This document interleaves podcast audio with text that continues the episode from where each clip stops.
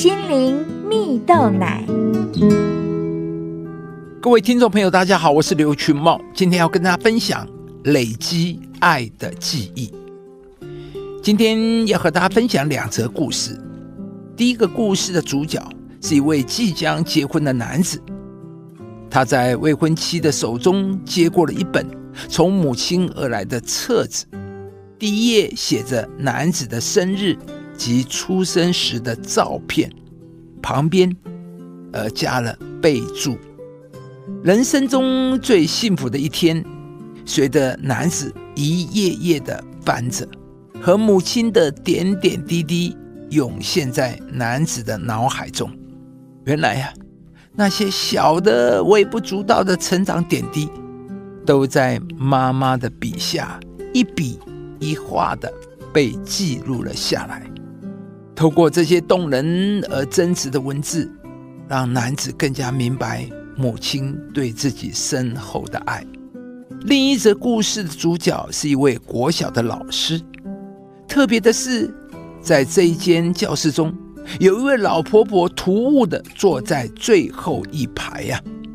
班上的学生时不时就会回头望着老婆婆，而随着家长们的对话，才知道那位老婆婆正是老师的母亲啊。她会在每一节下课去陪伴妈妈，也会在午餐时细心的喂妈妈吃饭。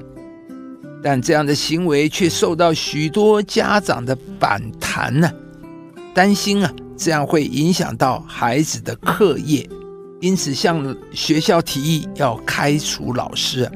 随着校长的说明，家长们才明白，原来呀，这位老师的妈妈罹患了老人痴呆症，而身旁只剩下一位亲人。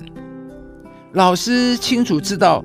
是母亲给予自己生命，因此坚持自己照顾母亲。而在老师以身作则的榜样下，班上的孩子们也渐渐学会一起分担家务，并珍惜家人的付出，并用实际的行动表达感谢。亲爱的朋友，在这两篇故事中，都有一位母亲和一位儿子。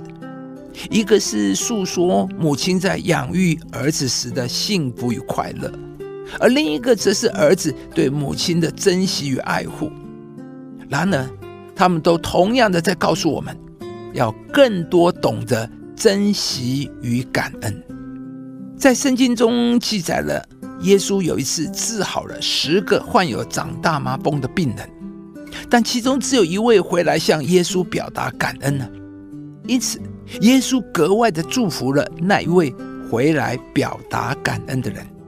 试想，假如你今天精心的预备了礼物给你的朋友们，而其中一位满不在乎的收下了，而另一位脸上挂着大大的笑容，开心的向你表达着感谢，那下一次啊，你还会想送哪一个朋友礼物呢？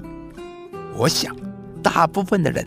都会想再送那个懂得表达感谢的人。亲爱的朋友，同样的，我们生命当中也有太多值得好好感恩的事。其实，连我们此刻能够轻松的吸上一口气，都值得感恩。很多人在生命中连呼吸都需要依赖外在的器具帮忙，所以啊，不要将恩典视为理所当然。让我们一起用感恩来回忆每一件大大小小的事，特别是对我们的家人。不要等到要离开家时才懂得珍惜，更不要等到对方生病甚至离开才感到懊悔。当你开始过一个充满感恩的生活，不仅每一天变得更加美好，也会渐渐的改变你所在的环境，更会让上帝将更多的恩典赐给我们。所以邀请你，今天也一起从感恩开始，累积爱的记忆吧。要常常喜乐，不住的祷告，凡事谢恩，因为这是上帝在基督耶稣里向你们所定的旨意。亲爱的朋友，如果您喜欢这支影片，邀请您于 YouTube 频道搜寻“心灵蜜豆奶”，并按下订阅。领受更多祝福和生活的智慧。以上节目由中广流行网罗娟、大伟主持的《早安 EZ 购》直播，环宇电台好家庭联播网联合播出。